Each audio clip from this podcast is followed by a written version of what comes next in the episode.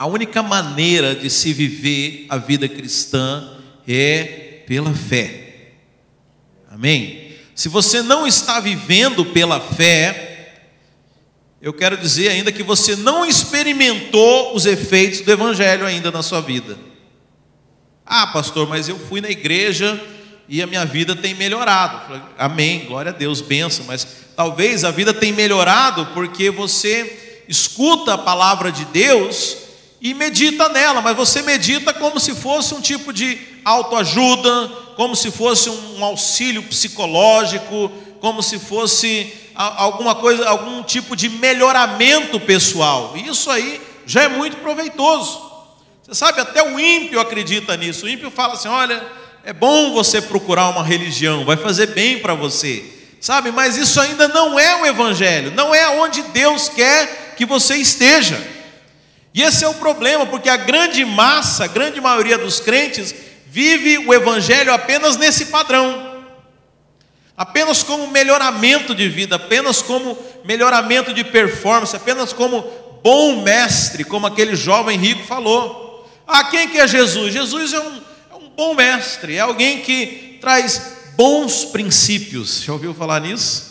Bons princípios, coisas que a gente que vão fazer bem para você escutar, como se fosse um filósofo, né? É, princípios de vida que vão te ajudar a viver melhor. Deixa eu dizer, o evangelho não é isso, irmãos. O evangelho não é isso. O Evangelho é, é, é, algo que é sobrenatural, está além das nossas capacidades, além das nossas faculdades mentais. A gente não consegue, ah, ah, ah não é algo que nós processamos com a mente, mas é algo que nós testificamos com o nosso espírito. E a maneira de você desfrutar dessa vida, a Bíblia fala que só há uma forma. E deixa eu dizer, não é fazendo seminário teológico, não é ficando, é, basicamente não é ficar só escutando a pregação, apesar de que a Bíblia fala que a fé vem pelo ouvir. Por isso é importante você estar no culto, mas não é só isso.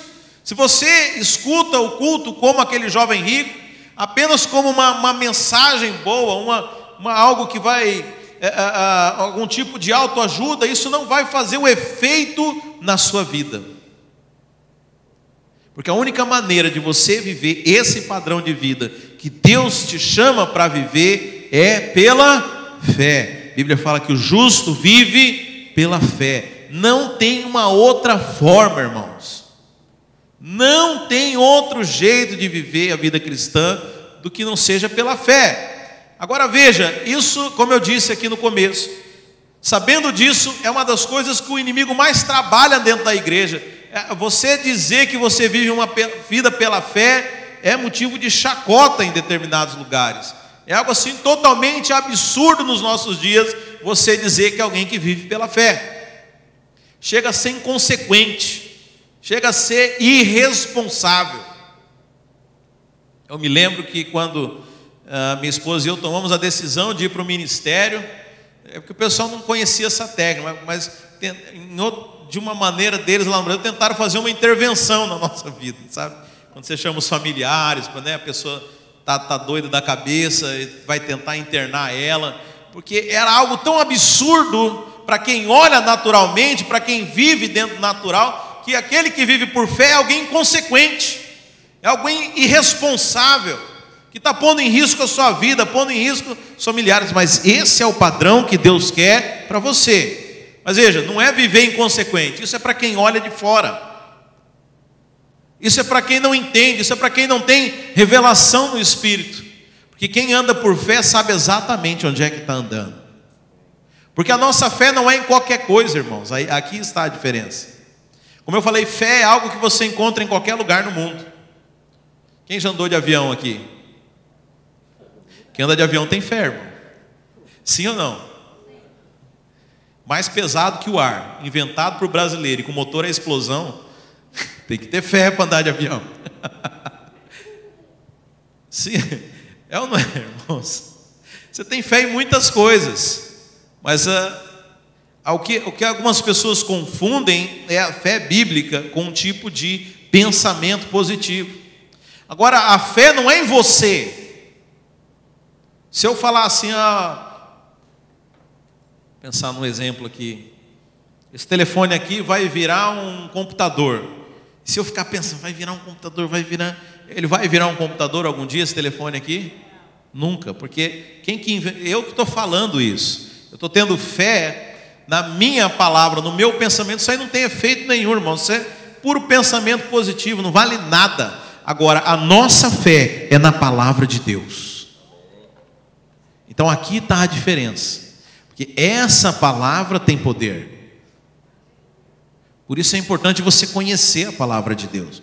Quanto mais você conhece a palavra de Deus, mais você pode andar em fé. O problema é que às vezes as pessoas querem andar em fé, mas não conhecem a palavra de Deus. Então você vai ter fé em quê?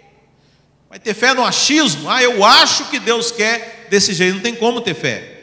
Mas quem conhece a palavra de Deus sabe, eu posso eu tenho a certeza, a convicção, porque a Bíblia fala que a fé é a certeza das coisas que não se veem, a convicção das coisas que não se veem, certeza das coisas que se esperam, ou seja, eu não vejo, mas eu sei que é, porque Deus falou que é, e a Bíblia fala que mentiroso seja o homem e verdadeira seja a palavra de Deus.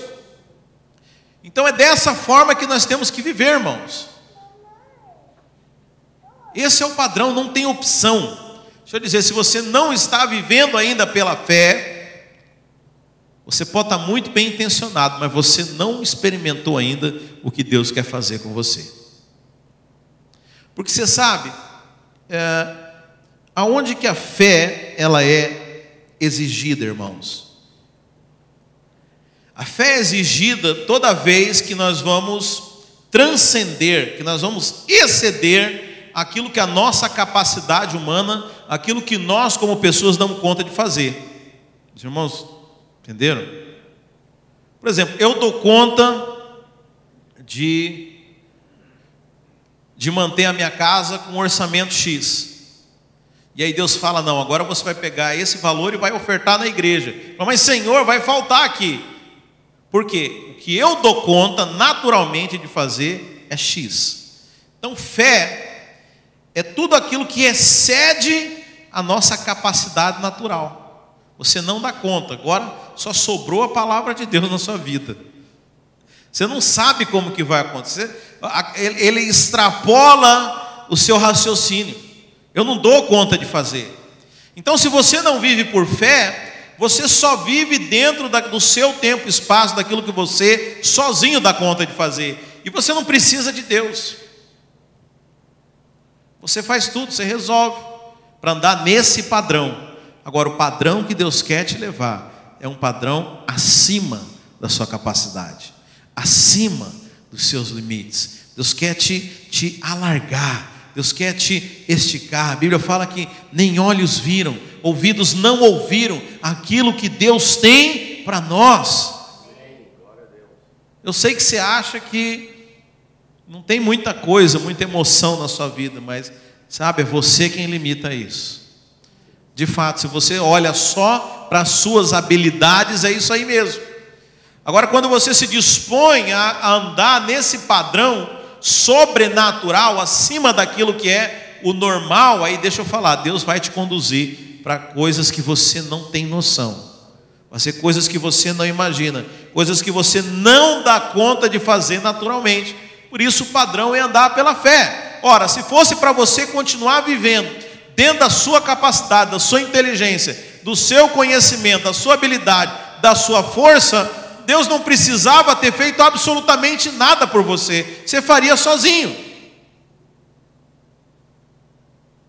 Deus não precisava escrever a Bíblia, era só você pegar um livro do, do, do, do, do Augusto Cury ou pegar um, um, outro livro de autoajuda aí é, é, é, e pronto. Está resolvido. Qual aquele outro autor, Simone? Né? Bem famoso aqui. Não é o Cury. É. Não é o Rick Warren. Aquele livro que até a gente comprou lá do, outro estudo bíblico. É... Enfim, tem excelentes. John Bevere, enfim, tem excelentes livros aqui. Você não precisaria nem da Bíblia, irmão. Mas isso é você viver dentro ainda do seu, da sua capacidade, dentro da sua força. Sabe, isso ainda não é evangelho. Você sabe, nós encontramos no mundo pessoas com tremenda excelência que não são crentes. Pessoa, Max Lucado, é. Você pegava um livro do Max Lucado, pronto, está resolvido sua vida. Sabe? Porque é você ainda performando, é você, o seu melhoramento, é sua, o seu aperfeiçoamento pessoal. Deixa eu dizer, ninguém precisa ser crente para acontecer isso na vida. Ninguém precisa se converter para poder viver desse jeito. Agora, o que Deus quer fazer com você é te levar muito além disso. Aliás, talvez não seja nem além, seja para outro rumo. Então, isso, aí você começa a entrar no terreno da fé. Você está excedendo aquilo que você dá conta de fazer. Irmãos, eu confesso para os irmãos que eu vivo acima daquilo que eu dou conta de fazer. Não sei como, mas é assim que eu vivo.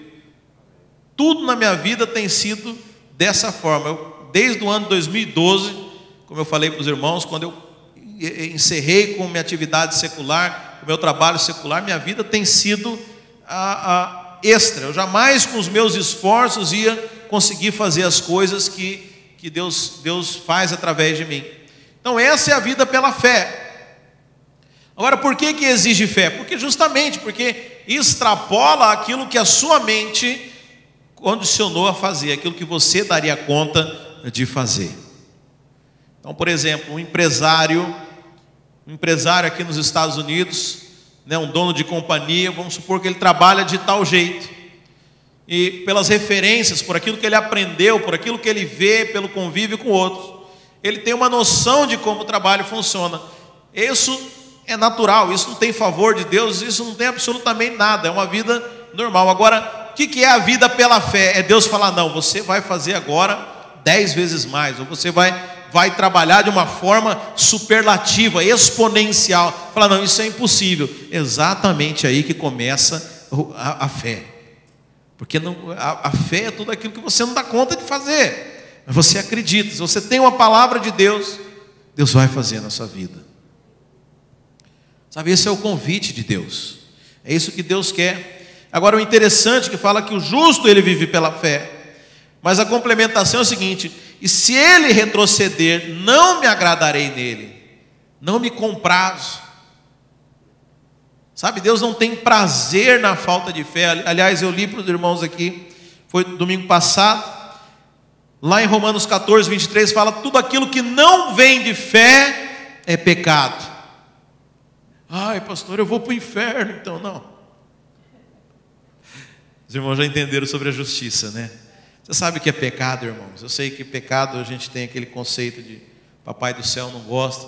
Pecado, talvez é uma tradução melhor do grego seria errar o alvo.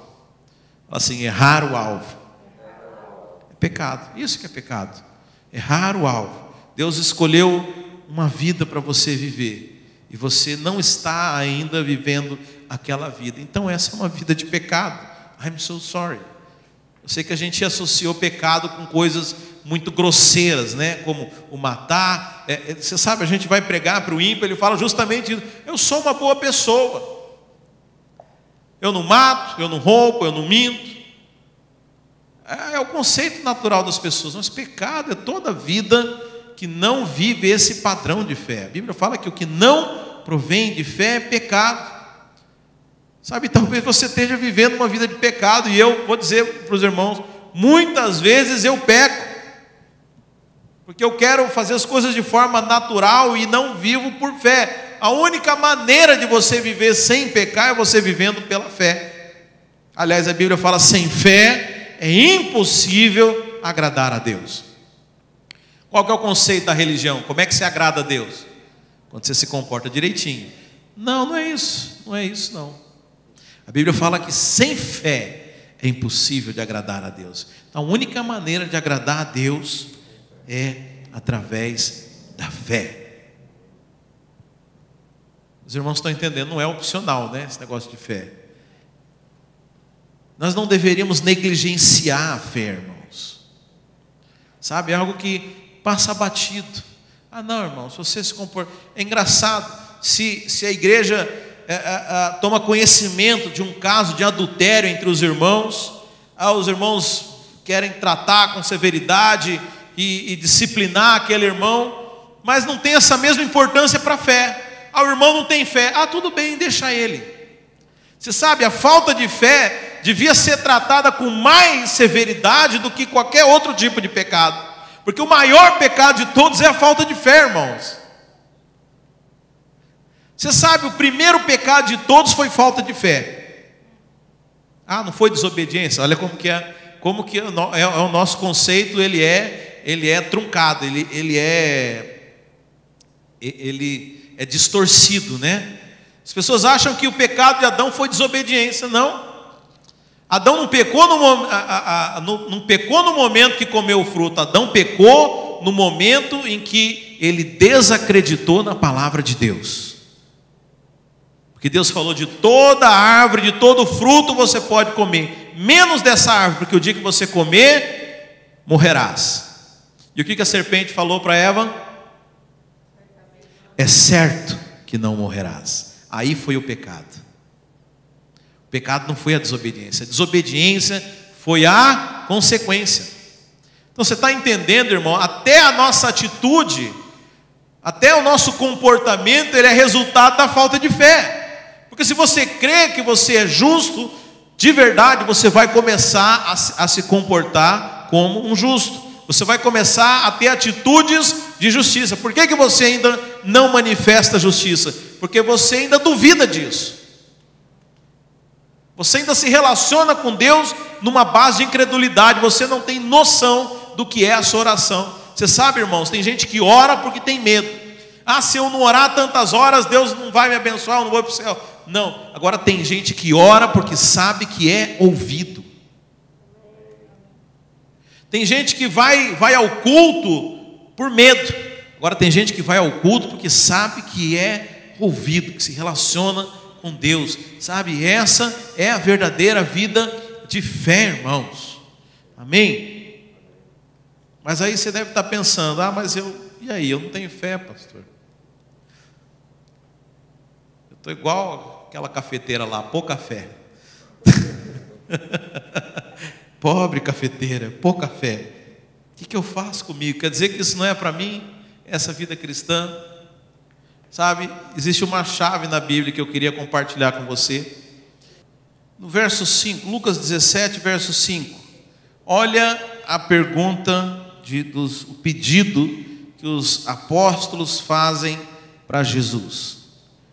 Os apóstolos disseram ao Senhor: aumenta a nossa fé. Amém? Amém? Os irmãos acharam aí? Foi isso que eles disseram?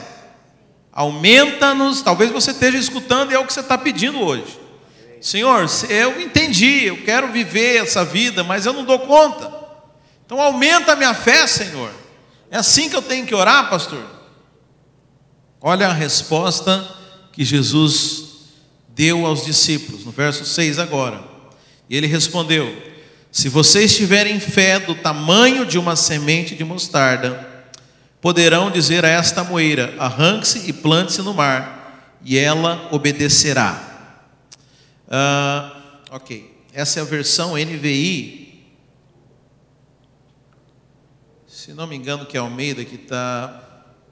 Sim, a NVI ela tem um problema, irmãos, que ela não, trouxe, não traduz exatamente. Se você está com uma revista, uma, uma revista Almeida e corrigida, tá assim: respondeu-lhe o Senhor se tiveres fé como um grão de mostarda, direis a esta moeira: arranca-te e transplanta-te no mar, e ela vos obedecerá.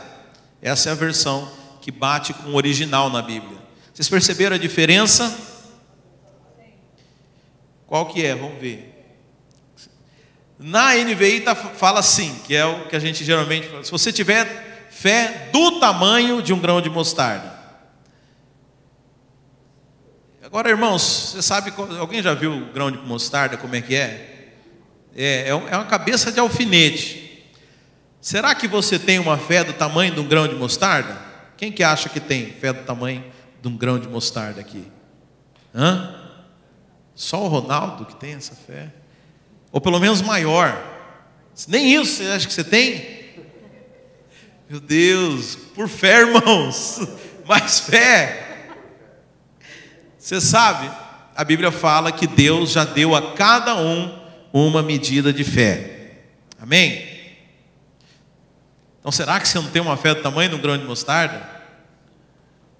Agora, a chave disso aqui, que na tradução correta, não é se você tiver fé do tamanho de um grão de mostarda, mas a versão correta fala assim: se você tiver fé uh, como um grão de mostarda. Os irmãos perceberam a diferença?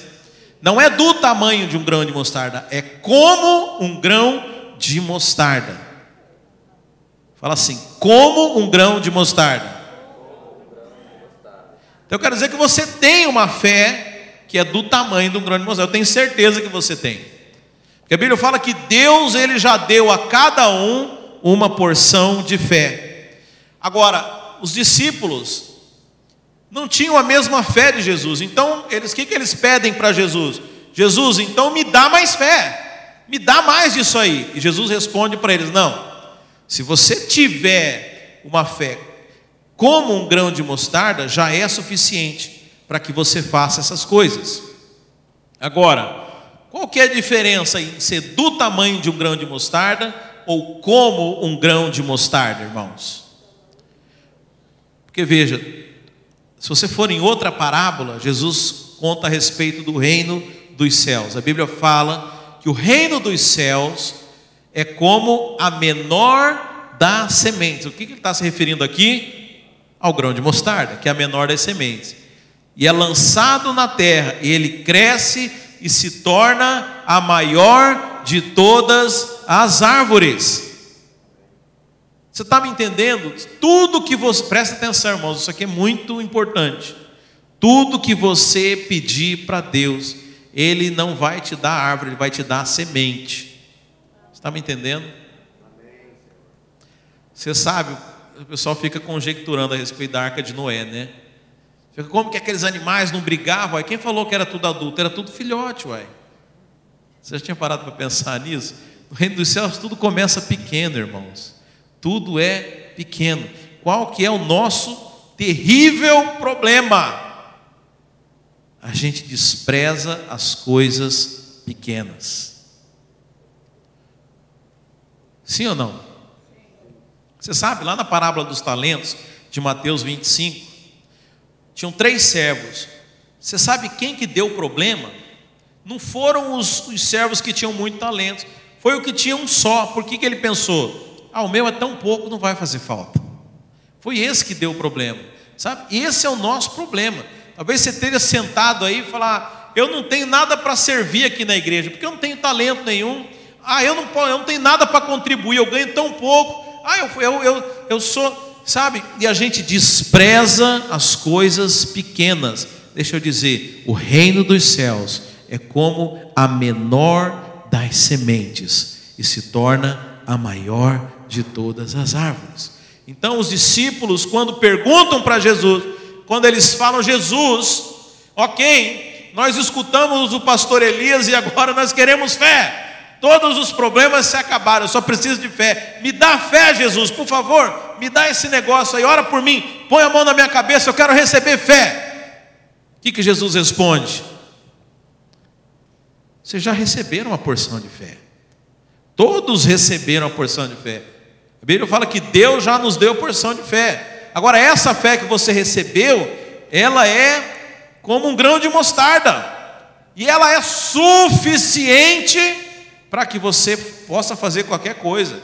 Para que você possa mandar um monte, se erguer e lançar ao mar. Mas não nesse tamanho ainda. Mas ela já é suficiente. Você sabe, ah, um, um, um bebê, ele já é um ser humano perfeito mas ele ainda precisa ser desenvolvido. Não é que ele não é, não é que ele é incompleto. Ele só não foi desenvolvido. Eu quero dizer que a fé que nós recebemos ela é perfeita e é completa, mas ela precisa ser desenvolvida. Então, se a sua oração hoje ia ser Deus me dá mais fé, então eu quero jogar um balde de água fria em você. Você já recebeu sua fé. Deus já te deu a sua medida de fé. O que, que Ele quer agora? Que essa semente seja lançada em terra, para que ela cresça. A vida pela fé, ela não é algo, eu sei que as pessoas elas conseguem ter a percepção apenas das grandes atitudes. E elas veem pessoas fazendo grandes coisas. Eu estava escutando o pastor Silas Malafaia, lá do Brasil, um dia desse, ele falando que deu uma oferta de um milhão de reais para uma, uma outra igreja pequenininha que tinha lá perto da igreja dele. E talvez as pessoas notem isso. Mas quem faz, quem, quem faz uma atitude dessa não começou é, é, é, ofertando um milhão. Antes de ofertar um milhão, eu tenho certeza que ele ofertou 100 mil. Antes de ofertar 100 mil, eu tenho certeza que ele ofertou 10 mil. Antes de ofertar 10 mil, eu tenho certeza que ele já ofertou mil. Antes de ofertar mil, eu tenho certeza que ele ofertou 100. Antes de ofertar 100, foi 10. As pessoas não entendem o processo que está por trás das coisas. E elas veem apenas as grandes atitudes. E elas falam: Ah, meu Deus, como eu queria ser daquele jeito. Deus fala: Já está na sua mão. O Espírito Santo está me falando aqui que essa é a resposta para algumas coisas que tem alguém pedindo aqui. Você está esperando que Deus te entregue, Deus já te entregou, mas você ignora, por quê? Porque não está pronto. Aliás, é aquilo que eu falei, já é perfeito, mas não foi desenvolvido. E nós ficamos esperando a coisa, a gente consegue enxergar as grandes coisas, mas Deus, Ele quer que você dê atenção nas pequenas coisas. Ah, no reino dos céus, a Bíblia fala: ser fiel no pouco, e sobre o muito eu te colocarei. É um princípio do reino dos céus. Deus nunca vai te colocar sobre o muito, se você não conseguir fazer a tarefa no pouco. Quer um exemplo? Isso acontece muito com quem chega no final do mês e não tem dinheiro. Aqui não tem mês, né? Aqui é, aqui é semanal, né? Mas no Brasil é muito comum, chega no final do mês já não tem mais dinheiro para nada. Aí o cara fala assim: Deus, me dá mais dinheiro. Eu pergunto: dá mais dinheiro vai resolver a situação dessa pessoa? Irmão, quem administra pouco, se der mais, vai administrar pior ainda. Sim. Deixa eu der.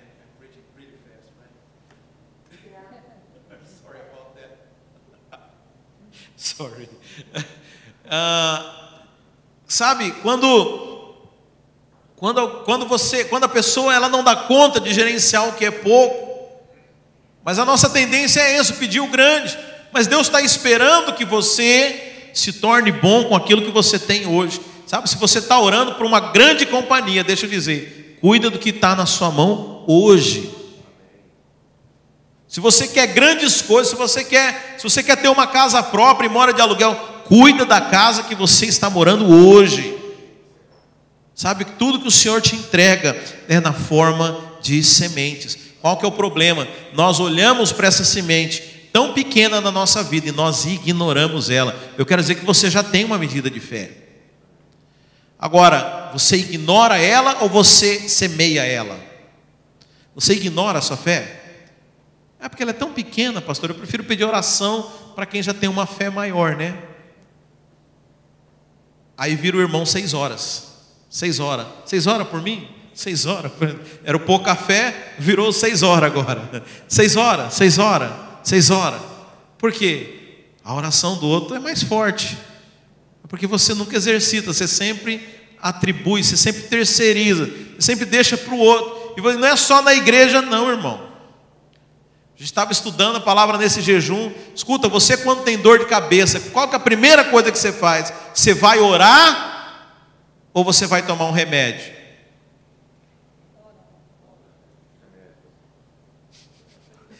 Você sabe, não tem problema nenhum com remédio, é uma benção. A Bíblia fala que toda boa dádiva vem do céu, então remédio é, é de Deus. Mas veja, primeiro você tem que buscar a Deus. Se Deus mandar tomar o remédio, amém. Se Deus mandar você não fazer nada que Ele vai curar, amém. Sabe, nós precisamos exercitar a fé em todas as coisas.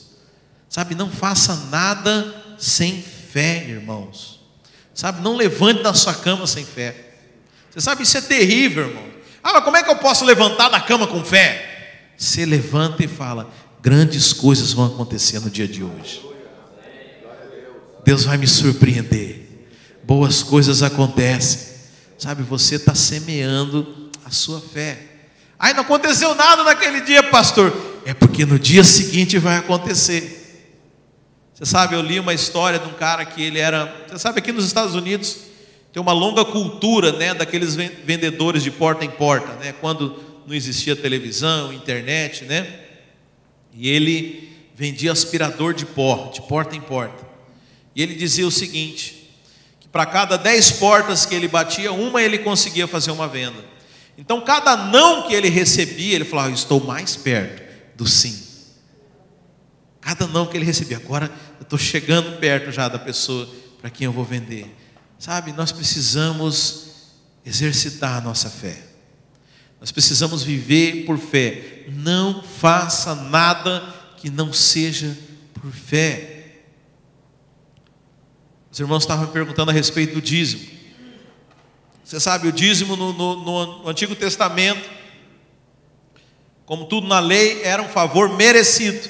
Então Malaquias 3,10 falava assim: Trazei todos os dízimos à casa do tesouro, e fazei prova de mim, se eu não vos abrir as portas, as comportas do céu e derramar tal medida de bênção sobre vocês.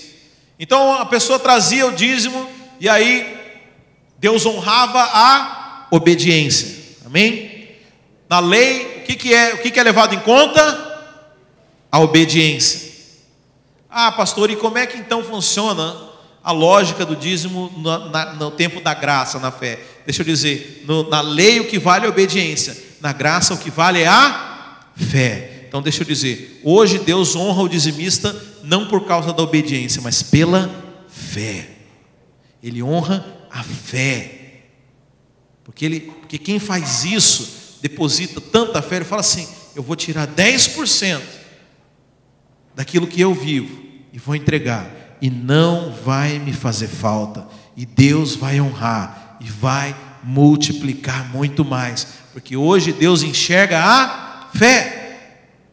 Agora, se eu trouxer o dízimo sem a fé, conta? Não, não conta. Porque a obediência é da antiga aliança, que conta na nova é fé. Aquilo que não provém de fé é pecado. Se você serve a Deus por obediência e não por fé, não está valendo, irmão. Você só está perdendo seu tempo. Mas Deus honra a fé. E a, fé que nós temos, irmão, é o que eu estou falando. Você pode não ter uma fé para fazer algo grandioso, algo que vai chamar a atenção ao que você queria fazer né? Eu contei também domingo passado, mas vale a pena essa história. A irmã chegou e falou: oh, pastor, recebi uma palavra, você é missionária no, nas nações, né? O povo gosta de falar isso. Você é missionária às nações, pregar o evangelho no mundo inteiro. É, aqui na videira tem algum treinamento para isso? Eu falei, claro que tem, irmã. Como que eu posso fazer? Eu falei, oh, irmã, ali naquela porta, olha lá, olha aquela porta lá, irmãos. Falei, ali naquela porta tem duas vassouras você pode pegar uma só, tem um aspirador. Você pega e começa a varrer. Sabe? Porque ninguém vai ser missionário sem antes passar por esse processo, irmãos. Sabe? Não, não tem essa pretensão. Jesus Cristo, Deus encarnado. Jesus Cristo passou por todo o processo, irmãos. Jesus Cristo nasceu de uma gravidez de uma mulher, de uma família humilde. Hã? Os pais deles limpavam ele, davam mamadeira, chupeta, não devia ter chupeta naquela época, né? Mas passou por todo o processo. Ele foi começar o ministério com 30 anos. Eu fico às vezes, a pessoa fala: Ah, pastor, você viu o pregador Mirim? Prega, o que você acha de pregador? Eu não acho nada, mas engraçado, Jesus a Bíblia fala que ele era criança e ele já ensinava os mestres na sinagoga, mas o ministério dele só começou aos 30 anos, porque tinha um processo. Oh meu Deus, como que a gente odeia processos, né? A gente quer tcham, direto para o lugar, direto para Canaã. Mas deixa eu dizer, você não tem estrutura. Deus te conhece. Deus está forjando caráter. Deus está forjando estrutura. Quem não é fiel no pouco não vai ser fiel no muito. Quem não dá conta de lidar com o pouco não vai fazer o muito. Você não vai fazer missões no, no, no, nas nações se você não começar com zelo pelas coisas dentro da igreja. Sabe por que, que as pessoas nutrem essa, esse pensar, ah, fazer missões às nações? Porque vê as criancinhas lá na África e morre de dó. Mas não tem amor pelos irmãos aqui. Por que, que não tem amor pelos irmãos aqui? Porque convive com os irmãos e vê o defeito de todo mundo. Agora, você acha que as criancinhas lá não têm defeito? Você acha que as criancinhas lá não desobedecem também? Você acha que as criancinhas lá não são bocuda também? Sabe, a gente romantiza. Então você tem que aprender aqui. Se você não aprender aqui com o que Deus já te deu, deixa eu dizer, não tem como você ir para lá, porque lá não vai ser diferente. Lá vai ser a mesma coisa, talvez ampliada. Sabe, então exerça a sua fé com aquilo que Deus te deu hoje. Cresça. Sabe, a fé é uma semente. Você não vai ficar a vida inteira nesse nível que você está hoje. Mas se você não começar também não vai mudar. Use a sua fé para o que você tem. E você vai crescer. E você vai crescer na fé. E esse, até o ponto que você vai viver o padrão que Deus tem para você. Sabe aonde Deus quer te levar? É o desafio. O primeiro desafio. Reconhecer o pouco que você tem. Não ignore. Não ignore. Como eu falei de, dos três servos que receberam talento, o que deu em rosco foi o que menos tinha. O que achou que não servia para nada. Sabe, não ignore aquilo que Deus tem feito para você. Não ignore aquilo que tem nas suas mãos. Sabe, isso já dava uma outra pregação. Eu vou ter que encerrar agora, porque senão eu vou ficar pregando aqui o dia inteiro. Mas você sabe, quando o profeta chega na casa da viúva, e a viúva fala que não tinha mais nada, nada para viver, já tinha entregue os filhos como escravos. O profeta pergunta: O que, que tem lá na sua casa? Ela fala: Não tenho nada senão uma botija de azeite. Então ela tinha. Tinha ou não tinha, irmãos? Irmão que fala, não tenho nada, pastor. Nada. Será que não é nada mesmo? Mas o dia que é, no momento em que ela se lembrou do que ela tinha, e que ela valorizou aquilo que estava lá, Deus usou aquilo para fazer o milagre. Aquela era a semente dela. Aquela era a semente. Deixa eu dizer, Deus nunca deixou de nos dar sementes. 2 Coríntios 6 fala aquele, 1 Coríntios 6, ou 9, desculpa, estou agora confuso.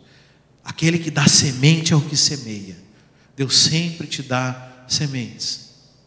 Mas na maioria das vezes a gente esquece, a gente não percebe, a gente não reconhece mas a partir do momento que você começar a entender esse princípio do reino, eu tenho certeza que você vai se tornar a maior de todas as árvores. É isso que Deus quer fazer conosco. Esse é o padrão de vida pela fé, até o ponto que você vai viver como um justo, você vai viver pela fé em todas as coisas.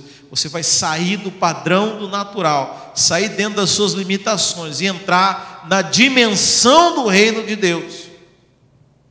Você vai experimentar a dimensão do reino. Você vai, como, como empresário, você vai experimentar a dimensão do reino de Deus, um empresário do reino. Como pai de família, você vai experimentar a dimensão do reino. Dentro da sua casa, aonde você for, você vai experimentar milagres. A palavra de Deus fala os milagres seguirão aqueles que creem. Sabe, essa é a nossa vida. Milagre, milagre é, é, é coisa espetacular para os outros, para a gente tinha que ser o normal. Normal, normal, milagre todo dia, assim que funciona, porque eu não vivo no natural, eu vivo no sobrenatural. Eu sou alguém celestial vivendo uma experiência terrena, eu não sou dessa terra aqui. Sabe, essa é a dimensão que Deus quer para nós, através da fé. Através da fé. Então, irmão, se você, sabe, nesses 21 dias que estão se encerrando hoje, nós tivemos a oportunidade de exercitar e de aprender um pouco mais a respeito de fé. Como eu falei, a fé vem pelo ouvir. É muito bom que você esteja aqui, mas você pode potencializar. Eu quero dizer que, mesmo que você não tenha participado desse jejum, Todo o material está disponível.